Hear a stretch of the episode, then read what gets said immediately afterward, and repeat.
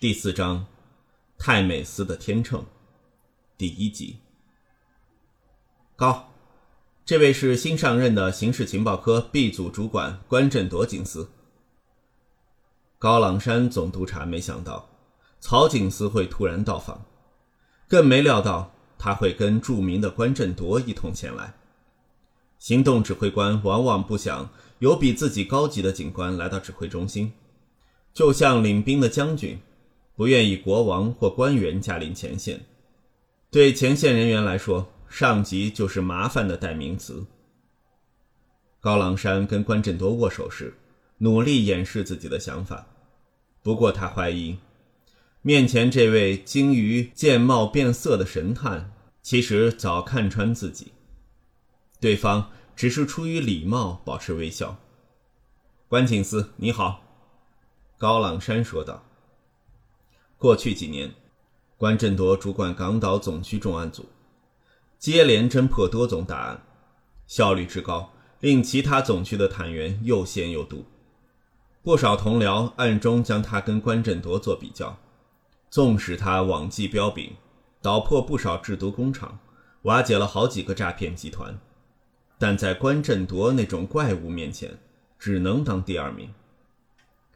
高朗山不过比关振铎年轻三岁，可是，在他眼中，这位前辈就像遥不可及、永远追不上的目标。一起步已经输了，这是高朗山的心底话。关振铎除了能力优秀之外，更是早期警队中少数的华人精英。关振铎在六零年代投考警察，当时高级警员一律是洋人。本地人只能负责基层工作，但关振铎是少数获得提拔、给送到英国受训两年的华人警员。关振铎在一九七二年回港后，适逢警队重组内部架构，他便升任督察，立下不少功劳，扶摇直上。在那个年代，到英国受训等同升职通知，就像皇帝授予黄马褂。象征着在组织的特殊地位。高朗山没得过这种机会。他听闻关振铎曾在六七运动时解决了某事件，获得当时某位洋督察垂青，故此往后一帆风顺。高朗山便暗自埋怨，自己晚了几年加入警队，没能够借那个动荡的时代争取表现。关警司知道你们的行动后，特意过来打打招呼。希望将来合作愉快。曹警司保持着一贯冷静的语调对高朗山说：“曹坤高级警司担任刑事情报科副指挥官，为人严肃，办事干练，警队中人都认定他会是情报科下一任头。我明白，石氏兄弟掌握了大量犯罪集团情报，对 CIB 来说，他们是金矿吧？”高朗山故作轻松地说：“对。”如果逼他们招供，至少可以堵截四条非法枪械流通管道。关振铎点点头。石本天、石本胜兄弟是警方通缉名单中排行首两名的罪犯。自从四年前，即是一九八五年开始，他们犯下多宗严重罪案，包括85年连环行劫弥敦道四间珠宝金饰店，86年劫款车劫案，88年富商李玉龙绑票案等等。直到今天，这两兄弟仍然在逃。警方相信，他们跟中港两地数个犯罪集团有联系，利用这些管道获得重火力枪械，雇佣好勇斗狠的亡命之徒，变卖赃物，偷渡到海外避风头。警方试过数次追捕，但奈何总是功败垂成，顶多抓到他们的同党，无法逮住这两个首脑人物。然而。数天前，警方意外发现这两个危险人物的行迹。因为旺角区的罪案率有上升趋势，旺角分区的重案组多次扫荡藏匿的罪犯分子。探员收到情报，知道可疑人物躲藏在某大厦某单位后，便会进行放哨，确定位置和人数，评估危险性后再一举攻入，拘捕犯人。这些歹徒包括毒贩、劫匪、谋杀疑犯。黑社会干部等等，分区探员除了侦查外，更往往要跟匪徒搏斗，甚至有可能面对持枪的敌人还击。分区警署资源并不充足，难以调动大量人手做支援。探员们只好硬着头皮见机行事，冒着生命危险去拘捕疑人。在这些日复一日，探员们都当成例行公事的行动当中，旺角区重案组第三队某天遇上不一样的情况。一九八九年四月二十九日，即是上星期六，第三队准备到新田地街的家辉楼一个住所逮捕可疑人物。第三队收到情报。指一名涉及偷车案的疑犯藏身家辉楼十六楼七号室，队长便派员监视调查情报真伪。探员发现，疑犯跟一名身份不明的男子于目标地点出现，于是计划翌日晚上进行拘捕。就在三十号黄昏，探员们在队长带领下准备攻入家辉楼前，突然收到终止行动的指示。旺角区指挥官下命令。案件由西九龙重案组接手，分区重案组第三队改为支援。原因在于那名身份不明的男人。旺角重案本来要抓的是这个绰号“机架”的偷车犯。高朗山在告示板前指着一张照片，但他们发现这个不明的男人将照片传给情报科，看看有没有涉及其他案件。他是外号“丧彪”的沈彪，是石本胜的副手。关振铎接过话说：“我已读过报告了。”高朗山略带尴尬的点点头，继续说：“去年年末的银行劫案，除了石氏兄弟外，我们确定这个丧彪也是犯人之一。他跟石氏兄弟一同失踪，如今现身，他们很可能正筹备另一宗大买卖。家辉楼十六楼七号室是上月才出租的，我们估计啊是做巢穴之用。”只要监视着，就有机会抓到那两个头号通缉犯。那么这五天有什么收获吗？有，高朗山露出胜利的笑容。弟弟石本胜已经现身了。关振铎扬起一边眉毛。高朗山没有将石本胜出现的消息向总部报告，除了考虑走漏风声的可能外，更因为自身利益，向总部汇报头号通缉犯出现的消息。只会让欧吉介入，成功拘捕的话，除了功劳被夺外，更会打击地区前线人员的士气。在总部、总区、分区的分隔上，地区性的警员都不想给外人插手干预，因为行动仍在进行中。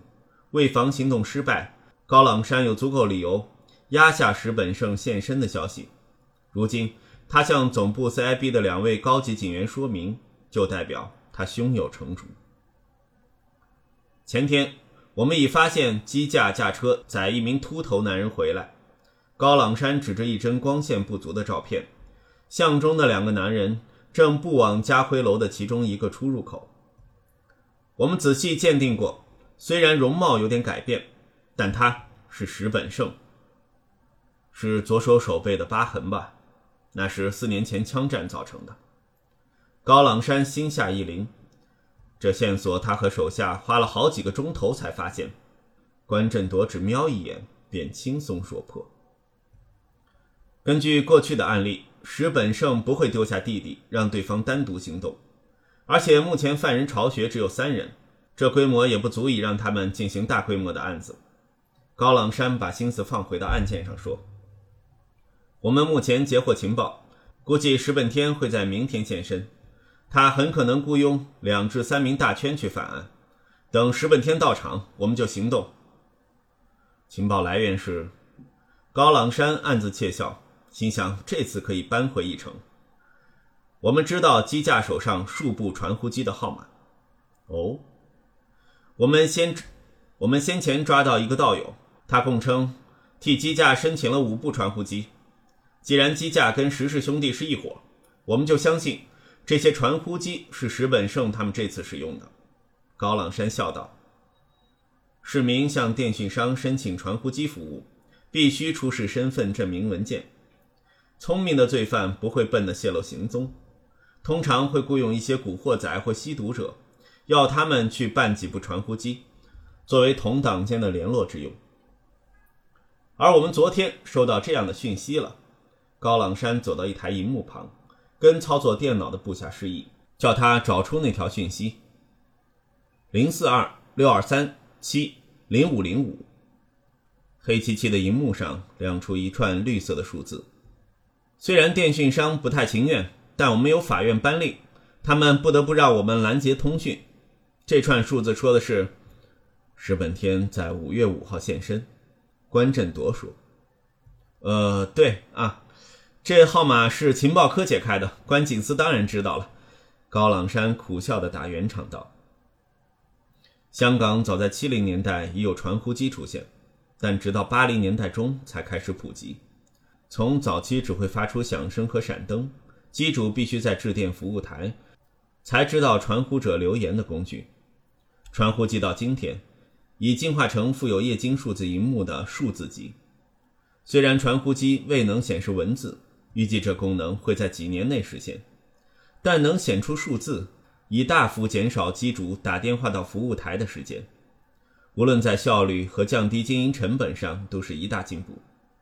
电讯商会给机主一本小小的代码表，让大部分常用讯息代码化，用户只要拿着小册子核对就能理解内容。例如，姓陈的编号是零零四，正在前来的代号是六幺零，交通几色的是幺，交通几色是六幺幺，时间是八。那么零零四六幺零六幺幺八幺七幺五，就是一位姓陈的先生或小姐告诉机主，他因为交通问题要在下午五点十五分才能到达。代码表还有一堆地名和地标，像中环、佐敦、太子。中港城、海洋中心、新城市广场等等，也有一些泛称，比如餐厅、酒吧、宾馆、公园之类，尽量令口讯代码化。其实一般来说，传呼者都是留下姓氏和电话，所以机主看到零零四三二五六幺八八，便知道要拨打三二五六幺八八给姓陈的朋友，不用先打电话到服务台查询号码后再打给朋友。而这种详细的代码表，让机主连回电传呼者的功夫也能省下。当然，太复杂的口讯，服务台还是会留下请赴台的代号，机主还是要用老方法才能知道讯息。过去数次搜捕石氏兄弟的行动中，警方偶然找到他们的党羽遗留下来的传呼机，可是调查后对通讯记录大感不解，因为内容并无意义。后来。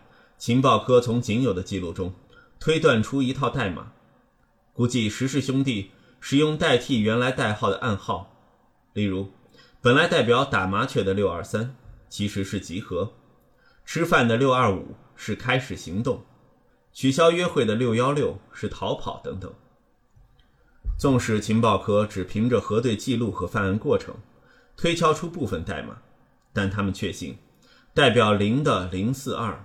是兄长石本天专用的代号，换言之，石本天只要向服务台说出“我姓林，请告诉机主五月五号打麻雀”，传呼机亮出零四二点六二三点七点零五零五，实际内容便是老大告诉同伙五月五号集合。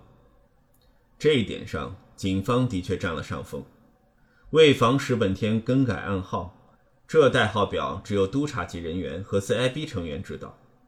不过高朗山知道，石本天不是省油的灯，他老早有补救的方法。这几天高朗山截取的资讯很少，至少他没有收到机架接石本天到场的讯息。他相信，这群贼党每人身上有数部传呼机，轮流随机使用。即使部分讯息外泄，警方仍无法掌握全盘大局。关振铎和曹锟都了解这串零四二六二三七零五零五意义重大。以往警方只会在收拾残局中获得这些暗号讯息，在事发前拦截到是头一遭。这代表警方可以充分部署，请军入瓮。人手足够吗？曹锟问道。石本天兄弟是穷凶极恶的悍匪，过去数次犯案都用上大火力的枪械。造成不少伤亡，暂时有点吃紧，但我们已通知飞虎队，即使石本天提早现身，他们能随时出动，在半小时之内到达。不过他们不在现场待命，万一有突发事件，便得单靠你们了。关振铎环顾了指挥中心，说道：“所谓指挥中心，不过是家辉楼旁边一栋唐楼的二楼寓所。在这个不足四百平方尺的房间，除了指挥官高朗山总督察外，只有三名探员，一位负责监察传呼讯息，一位负责跟外面埋伏的成员联络，最后一人担当支援跑腿等等。指挥中心的窗户对着家徽楼南翼出入口，但家徽楼的构造。”增加了部署的难度。嘉惠楼于五零年代建成，楼高十八层，每层有三十个单位，曾是旺角与油麻地区有名的住宅大楼，吸引不少中产阶级家庭入住。在七零年代末开始，由于社区发展重心迁移以及大厦本身老化，嘉辉楼不复往日光彩，渐渐变成一栋品流复杂的商住两用大厦。嘉辉楼有三层单位。被用作非住宅用途，从裁缝店、中医馆、发廊、贸易行，到安老院甚至佛堂都有。另外，也有不少影响治安的按摩店、联谊会、小型宾馆、一楼一凤等等。然而，这种组合成了警方的噩梦，因为是大型屋苑，家辉楼光在地面已有三个通往大街的入口，分别在南翼、中间和北翼。而大楼有六部电梯、三道楼梯，每层的走廊迂回曲折，窗户少、通路多，变成罪犯潜藏的温床。由于拥有不少商户，大楼的保安措施极其松散，管理员对访客不闻不问，在此出入的陌生人多不胜数。藏匿大楼的歹徒可以利用环境摆脱警员，即使不利用那三个出入口逃走，也可以从二楼跳窗离开。嘉惠楼最南端和最北端相距足有一百公尺，警方要进行搜捕，必须动用大量人手，否则极其吃力。窗外还有十二位同事，除非是正面冲突，否则应该足够应付。高朗山用拇指向窗外指了指，换成一般大厦，这人手足以移平目标地点了。偏偏遇上嘉辉楼，分三队守住三个出口吗？曹坤问道。基本上是。还有一队在街道对面的文昌中心天台，那儿可以看到目标单位外面的走廊，勉强能透过窗户进行监视。高朗山指了指告示板上的地图，他猜想石本天刻意选这个房子当巢穴，目标单位外的楼宇不够高，无法直接看到室内的环境，警方只能在文昌中心隔着老远监视，而且看到的只是走廊的一隅。高朗山考虑过派人到目标单位外放哨。但对手是石氏兄弟，这做法太危险，轻则打草惊蛇，重则害手下丧命。调配了总区重案两队人马吗？关振铎问。外面十二人，指挥中心有四人。如果没有要求 CIB 派出狗仔队或总区行动部支援，这人手足有两队。不，只有西九重案组一队，其他分队有案子在处理。另一队是旺角分区重案第三队。就是本来要逮捕机架的那一队，正是合作没问题吗？关振铎问道。当然，当然没问题。高朗山没料到关振铎如此直接。旺角重案三队队长是那个 T T 吧？关振铎笑道。高朗山看到关振铎的笑容，知道他并不是刁难自己，便松一口气道：“关警司也知道邓婷这家伙吗？”他五年前在湾仔区重案工作，我在好几次行动中见过他。关振铎笑道：“他头脑灵活，身手敏捷，就是个性过于放肆。跟他不咬弦的同僚多不胜数。”邓廷督察今年三十三岁，担任旺角区重案组第三队队长，外号 T.T。这绰号不单来自他的名字 tontin 缩写，更来自他在湾仔区担任探员时。熟悉枪械的队长的一句戏言：“阿婷，你果然人如其名，像 TT 手枪啊！TT 手枪全名七点六二毫米托卡列夫手枪，一九三零型，是苏制的半自动手枪，特色是火力强大但容易走火。TT 手枪欠缺一般驱驰手枪应有的保险装置。邓婷就是被讥笑像 TT 手枪，行动极具效率但难以驾驭。”邓婷对这个绰号没有感到反感，反而觉得很威风。他在警队里连续好几年赢得射击比赛冠军，所以很喜欢这个以枪命名的别号。于是，无论上司或同僚都习惯以 T.T 来称呼他，有些人甚至忘记他的本名了。你刚才说另一队是西九重案第一队，我记得队长是冯远仁督察，他跟 T.T 不和的传闻当年传遍湾仔警署，所以我才有此疑问。关振铎解释道。高朗山心想，要瞒过关振铎真不容易。对，他跟 T.T 同期在警校毕业。两人有什么过节我不清楚，但不和倒是事实。不过大家都是专业的警务人员，不会将私人感情带进工作。在简报调配行动上，他们都做好本分，我完全信任他们。关振铎微微一笑，没有再问下去。高朗山说的不过是门面话。冯远仁高级督察在阶级上比 T.T 高半级，担任总区重案组队长。如果二人心存芥蒂，这种差异只会火上加油。事实上，高朗山也担心两人难以合作，于是安排 T.T 到北翼出口看守，冯远仁则负责南翼。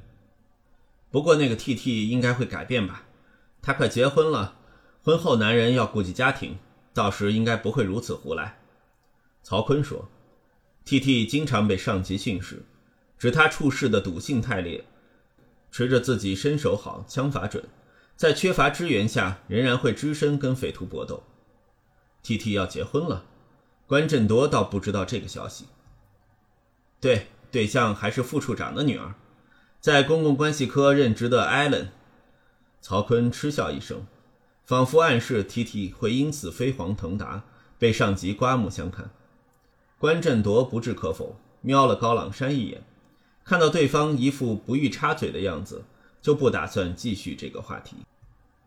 局部石本天、石本胜就拜托你了，高督察。关振铎说：“只要能生擒他们，我就有把握挖出他们掌握的情报。请放心，这次行动我们相当有信心。石氏兄弟这回差异难飞。”高朗山再次跟关振铎握手。如果要请 CIB 支援，请开声。曹坤也说道：“一定，一定。”高朗山回应道。正当曹坤与关振铎打算离开，桌上的对讲机突然传出声音：“水塔靠临谷仓，水塔靠临谷仓，麻雀和乌鸦刚刚离巢，麻雀和乌鸦刚刚离巢，over。”水塔是文昌中心顶楼哨站的代号，谷仓指的是高朗山身处的指挥中心。